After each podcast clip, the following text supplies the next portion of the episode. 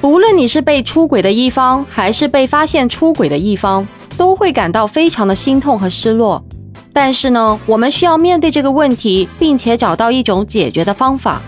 你好，我是爱分享、懂情感、洒脱率性的情感分析师，欢迎收听木子的紫说情话情感播客节目。出轨是伴侣关系中的一种背叛行为，可能会对双方的信任和感情造成严重的影响哦。然而呢，发现另一半出轨并不是一件容易的事情，尤其是在现代社会中啊，许多人会利用技术手段来掩盖他们的不忠行为哦。那么，当你怀疑你的另外一半可能出轨时，你会感到非常的紧张和焦虑，你可能会开始疑神疑鬼，甚至开始偷看对方的手机和社交媒体账号。但是呢，其实这些行为是不健康的，也可能会进一步破坏你们的关系哦。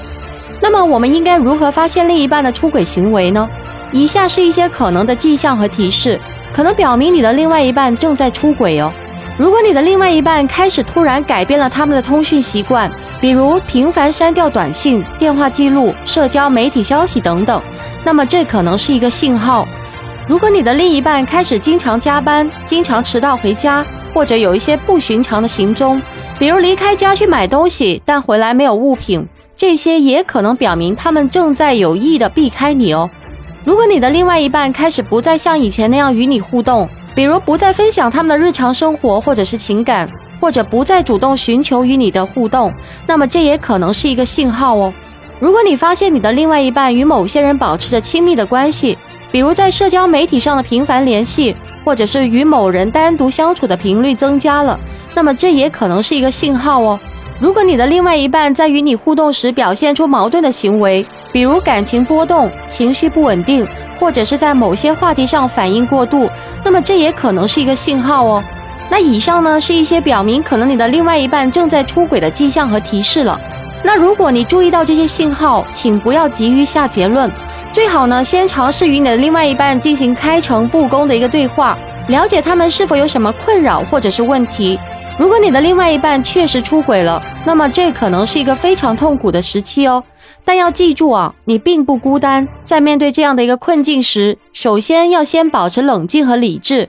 不要盲目冲动和做出过激的行为哦。其次呢，需要自我反省，看看你在这段关系当中是否有不足或者是疏忽。同时呢，也要认识到出轨并不是只有一个人的责任，也可能是与关系中的其他问题有关哦。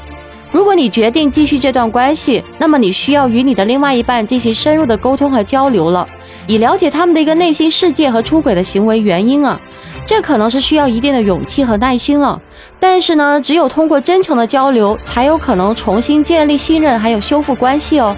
同时呢，你也需要给自己时间和空间来处理自己的情感和情绪哦。出轨可能会给你带来很大的伤害和失落感。但是呢，你需要找到适合自己的方法来宣泄情绪，还有寻求支持和帮助，比如和亲友交流、参加一些心理咨询等。那么最后呢，不管你选择的是继续关系还是结束关系，都需要尊重自己的感受和需要啊，